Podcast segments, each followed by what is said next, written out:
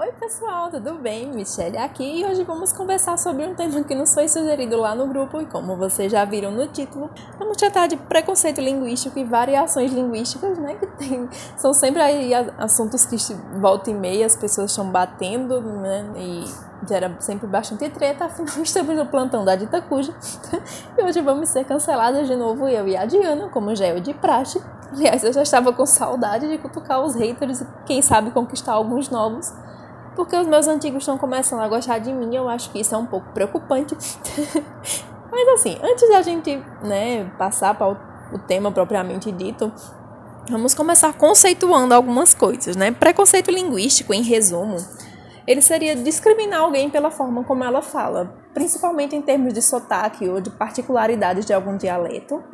E o mais comum é zombar de pessoas que não conseguem se expressar corretamente na norma culta, né? mesmo que isso aconteça porque elas não tiveram muitas oportunidades de passar pelo ensino formal ou precisaram largar a escola em algum ponto da vida antes de adquirir esse domínio mais profundo sobre a língua. E a minha opinião sobre isso é um pouco polêmica, né? principalmente na academia. Para quem não sabe, eu sou formada em pedagogia. Recentemente me engajei em uma segunda graduação, então aí cursando letras, né? Vamos ver no que é que dá. E eu até concordo com a parte da ideia que fala que, que realmente é uma babaquice, né? Você querer que as pessoas que nunca tiveram a oportunidade de adquirir aquele conhecimento sobre a língua portuguesa falem um português culto, perfeito, lindo, maravilhoso. É, não, não tem como. Mas, por outro lado, eu acho que também não tem desculpa para você chegar a uma graduação escrevendo compreensão com C cedilha. É complicado, né? Separar verbo de, separar o sujeito do verbo, né, do predicado com vírgula, também não, não tem como. Pensa bem, a pessoa já passou por todo o ensino fundamental, mais três anos de ensino médio, alguns até enfrentaram o ensino técnico antes de chegar na faculdade, e estava fazendo o que esse tempo inteiro que não aprendeu nem o básico? Principalmente aí as pessoas que querem ser escritoras, né? fundamental ter domínio sobre, sobre a língua, né? Pelo menos, como eu falei, pelo menos do que é básico, dessas coisas mais simples, né? Desses dessas questões mais simples da língua portuguesa mesmo. Que dúvida a gente sempre vai ter, mas é sempre possível também você pesquisar e estudar para complementar o que aprendeu na escola, né? A gente sabe que nem sempre a escola consegue dar conta de todo o currículo, mas o conhecimento está em todos os lugares para a gente né, ir, ir lá e desbravar mesmo. E o problema é que tem muita gente que se acomoda né, e não busca aprender mais, porque o que é sempre insensado nesses ambientes, nas salas de aula, é que o que importa é você ser compreendido. O resultado prático disso é que uma ideia que era para ser inclusiva acaba se tornando altamente excludente. E antes que alguém me pergunte como, eu respondo que, querendo ou não, o nosso modelo de educação ele cobra conteúdo. A escola e a faculdade são também, claro, espaços de interação, de consolidação de valores, todas aquelas questões que a gente vê além do saber formal. Mas ainda que a gente esteja tentando mudar isso, o foco continua sendo levar toda aquela cambada de alunos saindo do ensino médio e levar para o mercado de trabalho, né? Após eles terem aprendido certa quantidade de conhecimento técnico, ou pelo menos é o que se espera. E aí quando a gente fala para os alunos que não importa, né, como eles falem, que o que importa é eles serem compreendidos, que o saber formal não mais importa tanto, o que acontece é que se a pessoa não é cobrada, ela acaba não se motivando a aprender, infelizmente, né, via de regra. Claro que há sempre exceções, né? Tem sempre aquelas pessoas que de fato gostam de aprender. Mas meio que quando isso é feito de uma forma muito livre, a gente acabou sendo meio que um movimento natural. Até a gente que é estudioso, eu mesmo me considero mais ou menos estudiosa, não tanto quanto eu gostaria, mas me considero um pouco. Mesmo a gente assim que gosta de estudar, às vezes se a gente não tem né, aquela pessoa para estar tá ali cobrando que a gente esteja sempre aprendendo, esteja sempre em contato com o conhecimento, a gente acaba dando uma relaxada, é normal, acontece principalmente quando a gente é adolescente. E enquanto a gente, né, quando chega para outra realidade, enquanto isso, lá nas escolas privadas de, de alto gabarito, os alunos são muito cobrados, eles são exigidos muita coisa deles, né? E eles têm acesso a saberes de alto nível também, né? Enquanto isso, da pública, normalmente, que é uma dessas coisas mais ganham espaço, eles não têm essa oportunidade de construir esse saber mais sólido nessa área, né? É muito preocupante essa questão de, da deficiência que a gente tem em português, né? Porque é uma das disciplinas mais fundamentais. Através desse domínio da língua, que a gente consegue aprender a ler, interpretar o que leu. Então, se a pessoa não é capaz de compreender corretamente o que ela está lendo, né? Seja um texto escrito, seja ou até de entender mesmo o que as outras pessoas estão falando ao redor dela, ela vai ser uma pessoa que não é capaz de compreender corretamente o mundo à sua volta. A sua visão de mundo vai ficar prejudicada. E ela dificilmente vai ser capaz de se expressar com competência, seja na forma oral, seja na forma escrita. E até uma frase cuja autoria eu sinceramente não me lembro agora, que diz que quando a gente não sabe se expressar com competência, o que vai acontecer é que a gente vai ser dominado por por alguém que sabe. Então, se eu não sei falar o que eu estou sentindo, se eu não sei me colocar perante a sociedade, alguém que sabe fazer tudo isso muito bem vai mandar em mim, é óbvio. E por mais que a gente tente mudar essa realidade, né, tem várias boas iniciativas nesse, nesse caminho de tirar tanto esse peso do saber técnico, querendo ou não, ele é e continuará sendo sempre uma parte muito importante da educação, por mais que a educação também queira tratar de valores, queira tratar de princípios, queira tratar de formar cidadãos, não tem também como a gente excluir totalmente o saber técnico da escola, e eu acho até que isso é um tiro no pé. Tem coisas que a gente tem que aprender, ponto final. né? Para a gente se colocar sobre certos assuntos, a gente tem que conhecê-los com profundidade. Não dá para a gente ter uma opinião rasa sobre as coisas. Né? E a escola é esse espaço privilegiado para a gente construir esses saberes técnicos. Porque senão, mais do que vírgulas em lugares errados ou, textinhos cheios de erros de concordância e de lógica, nós só vamos ter verdadeiros batalhões de analfabetos funcionais ano após ano sendo formados, né? Que apesar de uma ideia que que é com uma boa intenção, esse acaba sendo o resultado, né? Na prática, o que a gente cria é um monte de gente que lê um grupo do Facebook que alguém está vendendo, sei lá, fatias de bolo de chocolate por 3 reais via WhatsApp, aí chega lá nos comentários e pergunta o que é que está vendendo, quanto custa e como é que faz para comprar.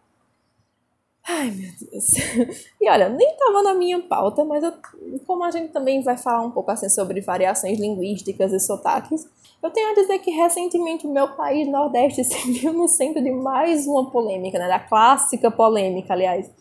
Que são pessoas falando que não gostam de sotaque nordestino. Eu, particularmente, nem acho que o meu é assim tão forte, até porque eu sou uma pessoa muito globalizada, eu conheço gente do país inteiro. E eu sou meio que uma esponja de sotaque. Quando eu menos espero, eu tô falando como pessoas que moram lá do outro lado do país. Então, eu meio que vou agregando gírias, vou agregando formas de falar. E, enfim, acaba que o meu próprio sotaque fica um pouco diluído. Mas, assim, honestamente, eu, e aqui vai talvez outra que seja a resposta muito polêmica. Gente, eu não me importo. Eu não dou a mínima se a pessoa acha meu sotaque feio. Eu não tô nem aí tá? É o direito dela. Eu mesma fico pra morrer quando eu ouço algum, sabe? Eu detesto quem fala chiando, né? Ai, não dá. Então, eu não tenho problema algum com quem, com quem quer que não goste do meu. Você pode não gostar, você que tá aí do outro lado. Ah, eu não gosto de ouvir teu podcast sozinho porque eu não gosto do jeito que tu fala. Tá tudo bem, tá tudo certo. Você não vindo me obrigar a falar de outro jeito. Você pode não gostar à vontade. Eu não me incomodo. E agora vai daí, Diana, que eu já me queimei o suficiente por hoje, né? Em várias esferas, inclusive na acadêmica. Eu espero que nenhum dos meus professores ouça isso que eu tô dizendo. Mas enfim. Beijos, até a próxima e tchau. Olá pessoal, obrigada Michelle. Para esta sugestão do Vasco, eu decidi falar diretamente para os portugueses. Eu não sei se isto chega a ser preconceito linguístico. Alguns não fazem por mal e realmente fazem isso a pensar bem. Na verdade, querem que a escrita seja universal, que toda a gente de países lusófonos leia e tenha facilidade em ler. Mas também há aqueles que escrevem de outra forma, que pensam mais do que apenas tornar a escrita em língua portuguesa entendida por todos. E este meu assunto para este tema não sei se era algo que o Vasco também pretendia que fosse falado, até porque a ideia veio dele. Ele deve ter com certeza alguma opinião sobre o assunto. Algo que dê para parecer uma treta. Também, também por várias vezes temos este problema do preconceito linguístico ligado a países lusófonos no geral. Temos angolanos a escrever com uma mistura uh, entre português de Portugal com português do Brasil e tanto brasileiros como portugueses a dizerem que não entendem. Um, eu é que não consigo entender como a escrita do português não é entendida por todos. Estamos a falar de escrita, não de oralidade. Nós temos portugueses a escrever com o você em vez do tu, simplesmente porque acham que os brasileiros não vão entender. O mais irónico é que temos portugueses que vão ler a história, e isto acontece mais com portugueses que têm histórias disponíveis online, que não percebem que a pessoa que escreve é portuguesa. Os próprios leitores portugueses acabam em dúvida sobre a nacionalidade do autor, simplesmente porque ele escreve totalmente em português do Brasil. Isto faria sentido se o público-alvo fossem brasileiros, mas o público-alvo não são brasileiros. Na maioria das vezes, o público-alvo são jovens, apenas jovens. Não estamos a falar de histórias passadas no Brasil, estamos a falar de histórias comuns, com enredos passados em lugares criados pelo próprio autor, ou que são passados fora dos países lusófonos.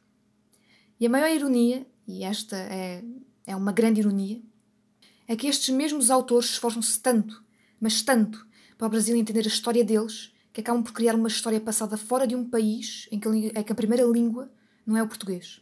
Ok? Eu defendo que a língua portuguesa deve ser universal. Todos os países devem se entender e, na oralidade, por causa dos sotaques, é um pouco mais complicado disso acontecer. Mas, trazendo aqui uma história de bastidores, quando decidimos que hoje, neste episódio, seria a sugestão do Vasco sobre preconceito linguístico, eu, a Gabriela e o Felipe conversámos sobre este tipo de preconceito e o Felipe falou que era complicado entender o português de Portugal. Mas é na oralidade. Na escrita toda a gente entende os dois tipos, entre aspas, de português. Toda a gente se entende na escrita. Este, preconceito é algo que divide os povos.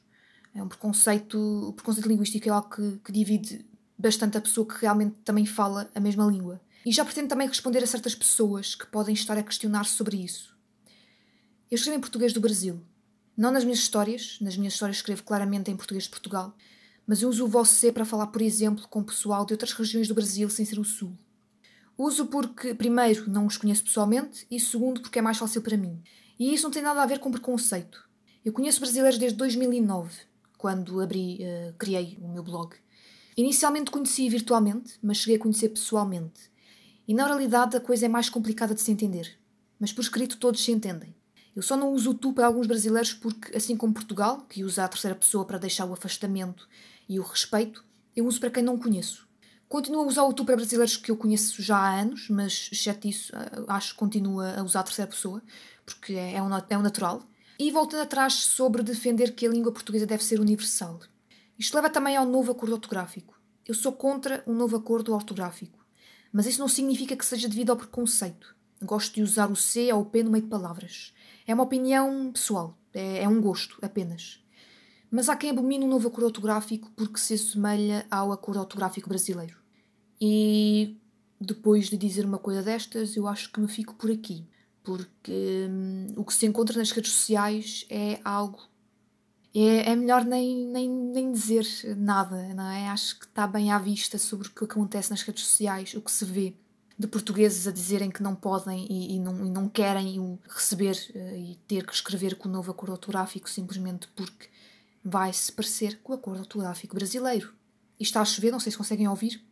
Portanto, uh, preconceito literário, uh, literário, preconceito linguístico, uh, no caso, existe de vários modos e formas e é algo que temos que combater. Da minha parte, fico por aqui. Até breve. E não se esqueçam de nos seguir nas redes sociais, estamos no Facebook, Instagram e Twitter.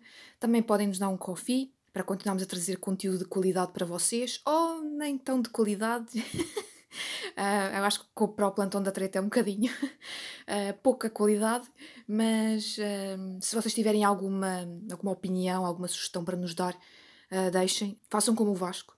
E é isto, pessoal. Eu e a Michelle nos despedimos e até um próximo Platão da Treta ou até um próximo, sei lá, podcast que apareça à luz. Entretanto, até breve.